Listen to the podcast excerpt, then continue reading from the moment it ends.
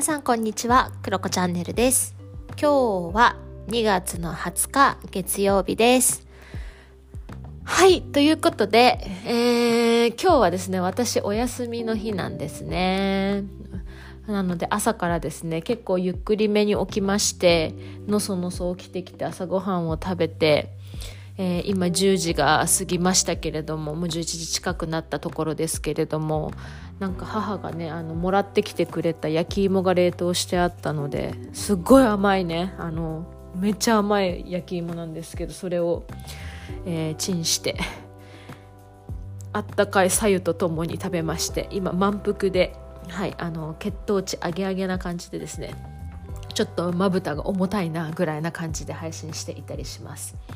はい、で今日はですね私お休みなんてこと言ったんですけれどもここ1週間ですね私は本当に使い物にならないぐらいですねあのだらけてましたね。まあちょっとあのホテルステイとかして帰ってきたっていうのもあってちょっと疲れたのかなとかちょっとあの低血圧を起こしたりとかねいろいろあったので、まあ、そういったのもあるかなっていう気はするんですけどまあとにかく眠たくってですねもう私本当にお昼寝を23時間毎日しないとちょっと生きていけないみたいなぐらいねダメでまあでもこれもちょっとねあのー気温がね割と上がってきてお昼寝したくなるようなね18度20度とかね超えてきてたりするのでお昼間はなんかそういうのもあるのかなと思ってこの季節の変わり目的なねところもあるのかなとか思ったりあとはなんかねあのちょうどね新月とかもやってきたりとかするしまあなんかその辺の切り替え時なのかしらねなんて思いながらねはい過ごしていたりするわけですね。そう。でもうあまりにも使い物にならないのでもうねやりたいお仕事とか確定申告とかマジで手をつけてなくってですねもう朝の5時からの私黙々会っていうのをやってるんですけれども週に2回水曜日と土曜日に。なんかもうそれもねなんかこう全然集中できなくてもういつも私すごいそこにねもうめちゃめちゃ集中してその時間でいろいろ仕事終わらしてなんならもうその日はこうもうそこだけに集中したらもう終わりっていうぐらいやってるんだけどなんかポーっとしてましてですね。まあそんな週もあるかななんて思いながら過ごしています。まあねたまにあるんですよね私この使えないなんか別にそのなんて言うんですかメンタル的に病んでるとかそういうことでもなくてもただただなんかもう干物化している時があってですねずっとなんかもうスウェットを着てですねゴロンとねしていってたいたりするはい感じでございます。でそんな中ですね開き直って私は何をしていたかというとですね漫画を読んでおりました。はい。もうね私ね漫画読み始めると本当に課金しまくってですね本当にやばいことになってねはいずっと見てたんですけどねでも。面白かったです。まあでもね、きっかけは、そのホテルに泊まった時に、あの漫画がね、完備されているところがあって、で、見てたらすごく面白くってっていうのでまたハマり始めちゃったっていうとこなんですね。でホテルでもどうだろうね。18冊ぐらい読んだのかな。で帰ってきてからなんかそこは最新刊置いてなかったので帰ってきてから、まあ、Amazon Kindle で最新刊を、まあ、取って見始めちゃったがためにですねなんかもう手放せなくなってしまって。で今ですね、えーそんな中手をつけているのは異国日記という、えー漫画でございます。これはね、めちゃめちゃ有名だったりするので、もう読まれた方も多いんじゃないかなというふうに思うんですけれども、山下智子さんが書かれた異国日記という漫画になります。この異国の異がね、あの、異なるじゃなくて違うっていうね、違う国の日記って書く、あの、異国日記なんですけれども、これですね、あの、どういう話かっていうとですね、まあ、そもそもですね、この本って、まあ、ちょっと公式ホームページを見ると心が救われると各章各紙を賑わす話題書125万部突破って書いてありますね。この漫画がすごい2020女編漫画大賞2020第10位とかこの漫画がすごい2019年とか第4位とかね結構ね上位にあの来てるみたいでいろんな雑誌とかにね取り上げられたりしているみたいですね。うん。で今10巻ぐらいまで出てんだけど私はね7巻8巻ぐらいまで読みました。でこれはどういう話かっていうとですねまあ、主人公である匠朝という女の子が出てきてその女の子は中学3年生の冬に両親をね事故で亡くしてしまうんですね。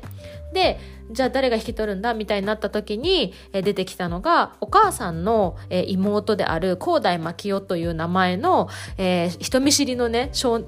女小説家が出てくるんですね。でお姉さんとはあんまり仲が良くなかったんだけれどもなんやかんやありましてこの朝を引き取ることになるんですね。まあ、ただこの広大牧代というこの妹の小説家はすごくね何て言うのかなコミュニケーションが周りとうまく取れなかったり一人が好きだったりだとか人の気持ちがわからないとかそういったことを抱えていて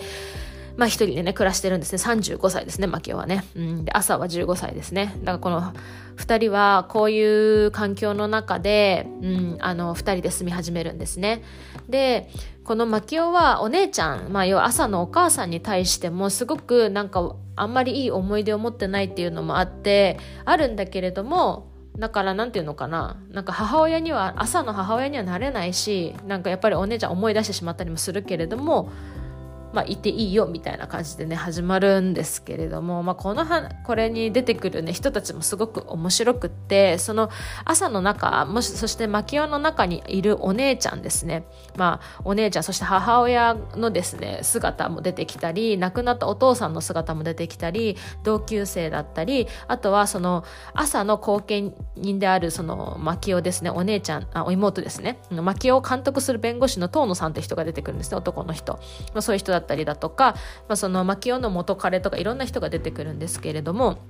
で、この中で、なんかみんなが助け合って生きていたりするし、なんかそれぞれの人物がとっても完璧ではなくって、で、その中でいろんなこうドラマがあるんですよね、学校生活だったり。うん、で、なんて言うんだろうな、なんかこう、うん、要はジェンダーの話も出てきたりあとは男らしい社会で生きていくみたいなところに疑問を抱く、え、姿が出てきたりあとはなんかこの朝の中でなんかなりたいものになってもいいよって大人たちは言うけれどそんなの分かんないみたいなところにジレンマを抱えていたりだとかあとこの牧雄と,、えー、とその元彼笠町さんっていうんですけど笠町さんの中で、うん、なんかその結婚とかうん夫婦とか彼氏彼女とかっていうのが枠を超えてでも一緒に支え合ってるみたいなところだとかなんかすごく現代の私たちに響くようなうん、内容なんですよ。で、私これも本当ハマり、ハマっちゃって1週間で8巻ぐらい、ちょっと課金しちゃった。はい、見てしまったんですけれども、なんか多分見る人によって、そして見る、見る時期によって、どこが刺さるかっていうのが、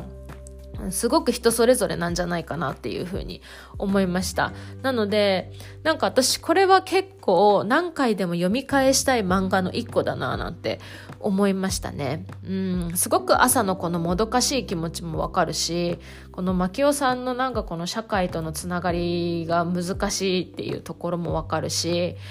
うん、あとはこの朝のね親友の奈良エミリというエミリちゃんという子が出てくるんですけどエミリちゃんの抱えるそのジェンダー的な話だったりだとか、まあ、そういったところそしてそこだけじゃなくってそれを親ではなくってこのマキオがねあのーなんかちょっと手を差し伸べるというか声をかけるんですよ。コミュニケーション取れないんだけど、サクッとやっぱりね、こう言うんですね。なんか結構ドライにね。なんかそういうシーンだったりとか、うん、なんかこう、人ってこう、家族だけじゃなくって、そういうつながりの中で助けられて生きてたりするような、確かになんか私も親とかだけじゃなくって、なんかふと出会った大人にかけられた言葉とかに救われてきたなとかね、そういったことを思い出して、なんかね、すごくじんとくる漫画だなと思って、ここにね、この異国日記に私はかなり没入しておりました。いや、いいですね。ということで、まあ、こういうのを読んだりしてましたね。なんかこ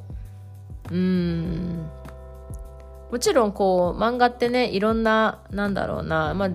女性ものって結構色恋がねあったりとかがメインな気はするけどこういうちょっと何て言うのかな程よく全てがミックスされたうん暮らしに寄り添うというか人生に寄り添うみたいな漫画私ね結構ね好きだったりしますね。うん、そしてねタッチがすごくやばいんですよね。これがねなんかも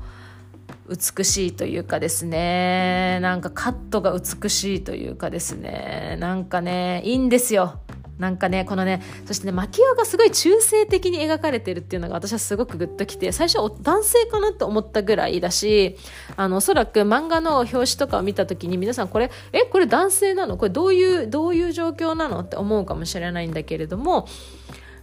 まあ、マキオって一応女性なんですか？けど、もうね、なんかそのた、なんか、なんて言うんだろうな？なんかね、すべてがね、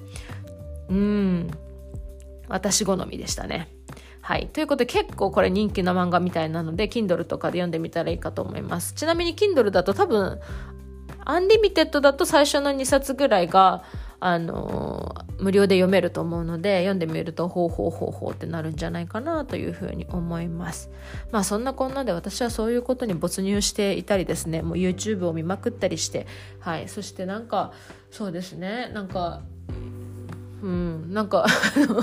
シュークリーム食べたりですね。あと買ってきたあのー、本を読んだりですね。なんか哲学家の人が書いたね本とかを読みたくって買ってきたりしたのでそれをね今日は読んだりとかしてまあ今日ぐらいまではちょっと干物でいこうかななんて思っていますが、まあ、明日ね私やりたいなと思っていた講座とかが控えていたりするのでその資料を仕上げたりしようかななんては思ってますけれども。まあとりあえず今日まではちょっと、うん、私のペースでいきたいななんて思っています。いや使い物にならない。何も生産性のない一日一日じゃない一週間だったななんて思いますけどまあこういう時もないといけないのかななんて思ったりしてうーんうーんって感じですね。まあ来週から仕切りな来週というか明日から仕切り直し